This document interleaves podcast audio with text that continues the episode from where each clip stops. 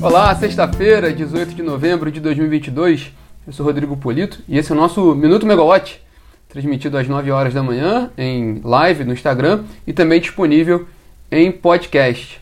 Bom, ainda estamos de ressaca da lista, né, da divulgação da lista dos integrantes do time de transição de governo na área de energia e ainda estamos aguardando os primeiros sinais que essa equipe vai trazer para o mercado também, para a gente poder ter uma ideia do que, que o, o, novo governo, o governo eleito, já está pensando ali nas suas primeiras ações nos mercados de energia e de petróleo. Enquanto isso, vamos à pauta normal do mercado. Né? Saiu ontem a lista da, da pauta da próxima reunião da diretoria da ANEEL, reunião ordinária, que vai ser na próxima terça-feira. E entre os destaques da pauta estão os processos ligados às alterações técnicas das quatro usinas emergenciais da Âmbar Energia que estavam que foram deslocadas do Rio de Janeiro para o Mato Grosso para, para operarem ali onde, onde fica a termo Cuiabá. É um, é, um, é um processo longo, né? Que a Âmbar contra, comprou esses projetos da EPP, que ganhou o leilão emergencial de outubro de 2021, ali no, no, no momento mais crítico da crise hídrica, e essa discussão que vai ter na ANEL na semana que vem ainda é rescaldo desse fatídico leilão que, que foi realizado num momento muito crítico. Depois a situação melhorou muito no, no sistema, provou-se que não era necessário o leilão, mas naquela época não, ninguém, ninguém tinha ideia e também era impossível prever isso. E também muitos dos projetos, aí sim, né, que foram contratados no leilão não entraram dentro do prazo. Aí sim, um, um, um ponto que tem sido de discussão intensa no governo e na ANEEL. Bom, esse é o, é o principal destaque dessa, dessa reunião na próxima semana.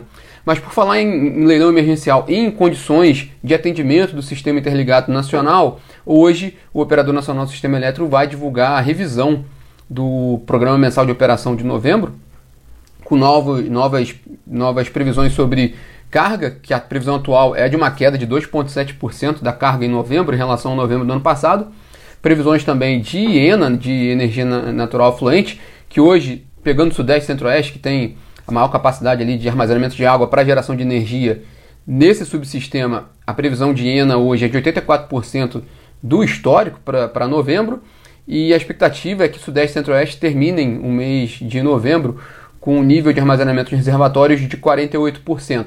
Esses números são os números atuais do ONS, mas eles saem novos números hoje, né?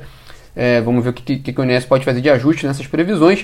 O fato é que é uma situação confortável para um fim de novembro. Inclusive, a gente falou sobre isso com o diretor-geral do, do ONS, o Luiz Carlos Sioc, nessa semana. O Sioc participou da COP27 lá no Egito e de lá ele conversou com a Megawatt. A gente tem a matéria completa na plataforma. E ele falando que, apesar de neste momento agora, de novembro, ter uma intensidade de chuvas menor do que em novembro do ano passado, quando as chuvas começaram, né? é, a situação hoje é bem melhor do que no final do ano passado. Ele fez essa comparação, inclusive agora com uma situação com. Ele usou essa palavra na, no, na conversa, uma situação de conforto. É, um conforto para esse período chuvoso. Inclusive, segundo ele, né, o período, esse período, essa transição 2022-2023 está garantida em termos de abastecimento de energia e ponta. E se a chuva vier forte nesse período chuvoso, né, se a gente tiver um verão muito chuvoso, muito intenso, já consegue se organizar bem para o período 2023-24, para a transição 23-24 na, na avaliação do, do diretor-geral do, do ONS, Luiz Carlos Sioc. Ele disse que já há sinais ali de chuvas chegando no norte, no nordeste e no sul também, e que é, a expectativa também é favorável para o sudeste e centro-oeste.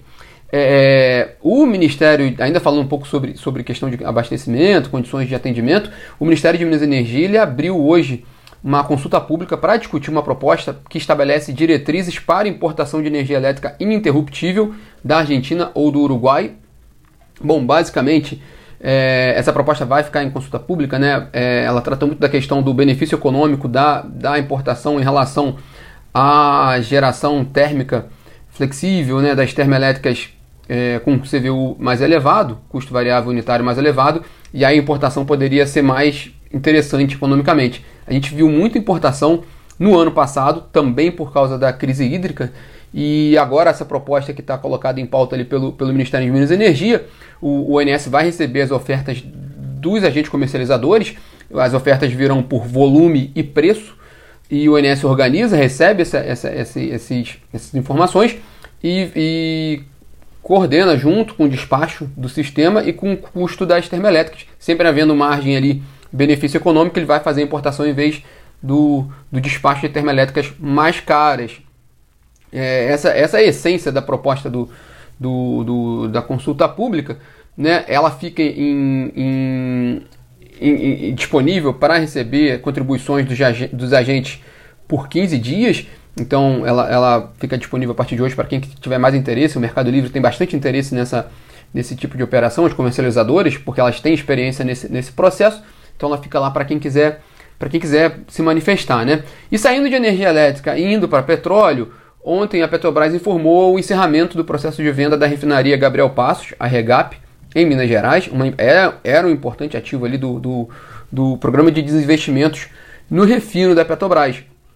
A Petrobras chegou a informar que recebeu proposta vinculante para o, o negócio, mas que o, o, as condições da proposta ficaram aquém da avaliação econômico-financeira da companhia, então não houve negócio. É, o que é interessante, né, é o, o, o, momento em que ocorre essa, essa, essa informação da Petrobras, né? O programa de refino, de venda de refinarias da Petrobras está em, em compasso de espera, porque o, o, vai sair um plano estratégico agora da Petrobras, geralmente entre o fim de novembro e início de dezembro, para os próximos quatro anos, das diretrizes da companhia, né, as diretrizes estratégicas, mas logo em seguida, em janeiro, assume um novo governo que responde pela que a União é majoritária na companhia. Então, por mais que o plano de estratégico ele tenha uma, uma validade ali de um ano, ali para, né, ele define o, o, os rumos da empresa durante um ano, com um novo acionista, muita coisa pode mudar. É, há muita dúvida sobre como vai ficar o programa de desinvestimentos da Petrobras, sobretudo o programa de, de venda de refinarias. Né? É, lembrando que quem faz parte do time de transição, a gente abriu o bate-papo hoje falando da, da, do time de transição. Quem abre bate-papo, quem abre, quem participa do, do, do, time de transição da, da, do governo, um dos integrantes na área de energia é o David Bacelar, que é um crítico ferrenho do programa de desinvestimentos da Petrobras, sobretudo das, das refinarias, né? Ele é contra a venda das refinarias. Então, é, é, é de uma forma geral, o mercado não acredita muito na, na venda das refinarias no novo governo. A gente aguarda um pouco para ver como vai, vai ficar esse, fazer um balanço desse programa ao fim desse, desse governo, né? E do que, que, do que, qual vai ser a nova diretriz estratégica que a Petrobras vai dar para, para a área de refino a partir de 2023. O, na agenda do ministro de Minas e Energia, Adolfo Saxida, e também do ministro da Economia, Paulo Guedes, os dois participam de evento da Secretaria de Política Econômica hoje à tarde em Brasília.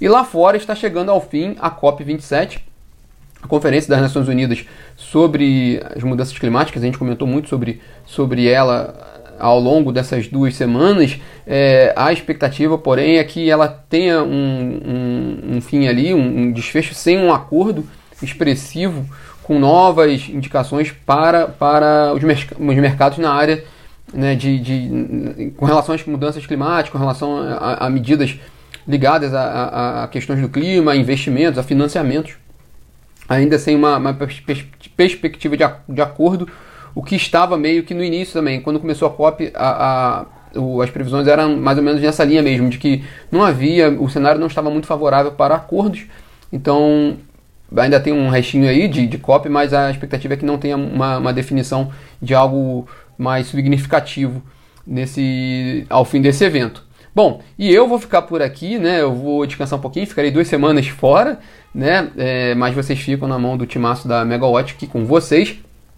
E eu estarei de volta aqui daqui a 15 dias. Agradeço a vocês pela atenção, pela paciência, né? E depois a gente está de volta aqui e passo a, a bola para a nossa equipe aqui com vocês.